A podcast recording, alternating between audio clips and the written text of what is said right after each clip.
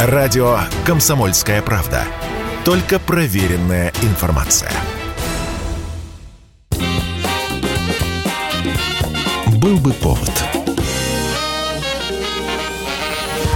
Здравствуйте, я Михаил Антонов, и эта программа «Был бы повод». 11 июня на календаре и обзор событий, которые произошли в этот день, но в разные годы, вы услышите в сегодняшней программе.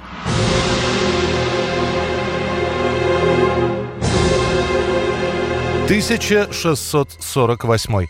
В Москве начинается соляной бунт.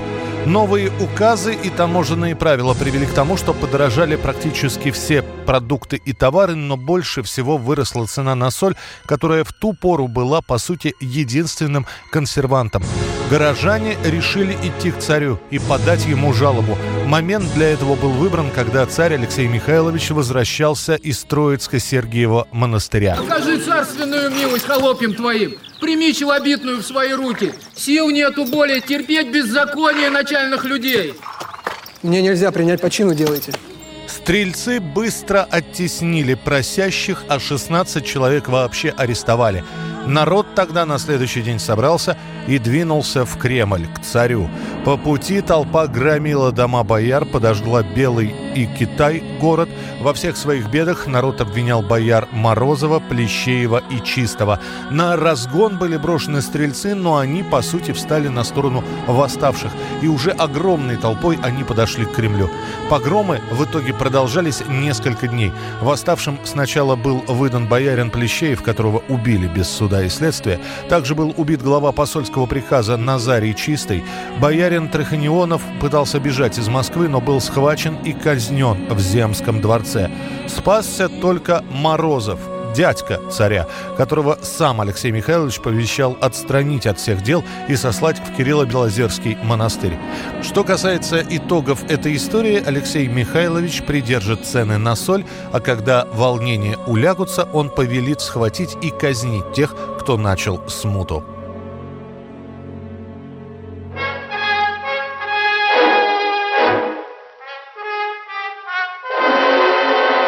1918 год, 11 июня. По инициативе Ленина декретом в ЦИК учреждены комитеты деревенской бедноты – Комбеды. Комитет бедноты есть опорный пункт диктатуры пролетариата на деревне. Жители поселков и деревень слабо разбирались в политике, а некоторые лишь к 18 году узнали, что страной уже правит не царь, а большевики. Вот объяснить текущее положение дел и было возложено на комбеты. Их председателями избирались, как правило, члены РКПБ или сочувствующие. Главная задача комитетов – уничтожить кулака на деревне как класс. Именно на зависти к слишком зажиточным, на давней соседской злобе и строились в большинстве своем работы комитетов. Ну а за основу был взят тезис Ленина. Кулаки – самые зверские, самые грубые, самые дикие эксплуататоры, не раз восстанавливавшие в истории других стран власть помещиков, царей, попов, капиталистов. Мужика нет. И, между прочим, вы это отлично знаете. А есть бедняк, есть средняк и есть кулак. Верно? Нет, неверно. Есть мужик справный, хозяин. А есть лодырь. Лодырь – это бедняк. И так это по-вашему бедняк. А по-нашему лодырь. В итоге у кулаков и середняков комитетами бедноты изымались на дело и хлеб, иногда изымались подчистую. Тут же происходило деление отнятого, часть отправлялась в город или на продразверстку, часть распределялась между бедняками. В свою очередь кулаки уходят в леса, где организуют настоящие отряды недовольных. Они ведут партизанскую войну, поджигая амбары с зерном или стреляя прямо через окно в представителей комитетов бедноты. 1937 год, 11 июня. За 25 минут до полуночи вынесен смертный приговор участников военно-фашистского заговора в Красной армии. В наступившую ночь маршал Советского Союза Михаил Тухачевский, командармы первого ранга Иона Якир и Иероним Убаревич, командарм второго ранга Август Корк, комкоры Витовт Путна Роберт Эйдеман, Виталий Примаков, Борис Фельдман – были расстреляны. Вот они, эти лазутчики и разведчики японского империализма в нашей стране. Вот они, агенты военного министра и армии, собирающие свои силы на рубежах нашей страны для нападения на наши священные границы. А началось все за несколько лет до этого с глобальной реструктуризации советской армии, которую проводил Советский Союз и лично Климент Ворошилов. Не всем она пришлась по душе, и тот же Тухачевский, один из самых молодых маршалов, не стесняясь в выражениях в ближнем кругу, высказывал все, что думал и про Ворошилова, и про политику Кремля. В 1937 и 1938 годах из армии было уволено около 44 тысяч командиров и начальников, а весь высший и старший старший командный состав 608 из 887 человек был истреблен. Маршалу Тухачевскому и его подельникам предъявляют целую серию обвинений. Это и антисоветская деятельность через участие в некой троцкистской военной организации, и личная связь с опальным Львом Троцким, и подготовка терактов против руководителей Компартии и правительства, и насильственный захват власти в СССР и вооруженный захват Кремля. Официозом стало обвинение обвинение в сотрудничестве с немецкой и польской разведками в целях военного поражения СССР от Германии и Польши. Как удалось добиться свидетельских и признательных показаний, история умалчивает. На суде у подсудимых по рассказам свидетелей не было следов побоев, а на многочисленных бумагах лишь в одном месте удалось найти похожее на кровь бурое пятнышко. Так или иначе, но признание Тухачевский и все остальные подписали, за исключением пункта о сотрудничестве с иностранными военными разведками. Следователи, которые вели дело Тухачевского, Якира, Убаревича и других, также будут расстреляны двумя годами позднее. Одиннадцатое июня 1970 года. В своем доме в Нью-Йорке умирает 80-летний Александр Керенский, последние годы он оказался в полной изоляции и жил лишь на те деньги, которые получили его дети, продав архив документов Александра Федоровича. Начиная с его иммиграции из России, Керенского все время бросало в разные политические стороны. То он осуждал интервенцию стран Антанты, то призывал к походу против Советской России. Наконец, после Великой Отечественной войны он на какое-то время замолчит, а в 1968 году бывший министр Временного правительства Александр Федорович Керенский попросит у Москвы разрешения вернуться на родину и даже согласится признать закономерность социалистической революции и успехи СССР.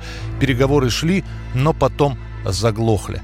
В итоге Керенский остается один на один со своими воспоминаниями и абсолютно без друзей. Я массу сделал ошибок, и, и, и, и меня можно во всем, чем угодно винить.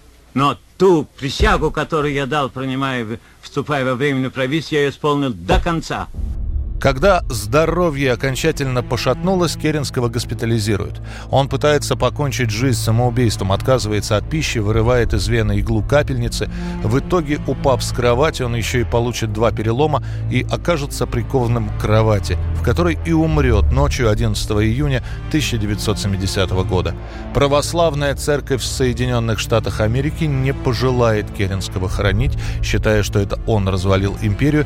Придется вести тело в Англию, где Александра Федоровича наконец предадут земле, впрочем, тоже не на православном, а на кладбище, не принадлежащем какой-либо конфессии. И, наконец, музыкальное событие дня сегодняшнего, 1965 год. Королева Великобритании Елизавета награждает орденом империи музыкантов группы «Битлз». Мы очень удивились такому повороту событий, рассказывает Пол Маккартни. Ведь этот орден давали военным да политикам, а тут мы. Джон Леннон так и сказал. Я думал, что для этого надо вводить танки и выигрывать войны. Какая поднялась волна протестов после указа королевы. От возмущения кипела палата лордов, мол, отбившиеся от рук парни роняют престиж, поэтому указ надо отменить. Но ордена мы все-таки получили. А через два года именно Полу Маккартни достанется от королевы титул рыцаря.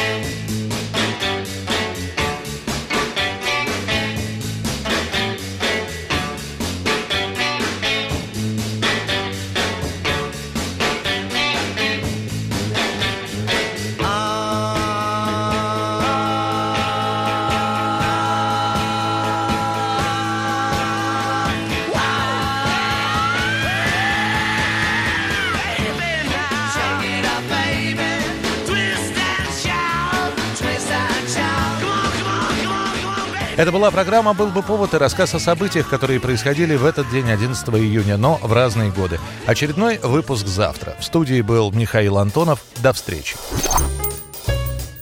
«Был бы повод»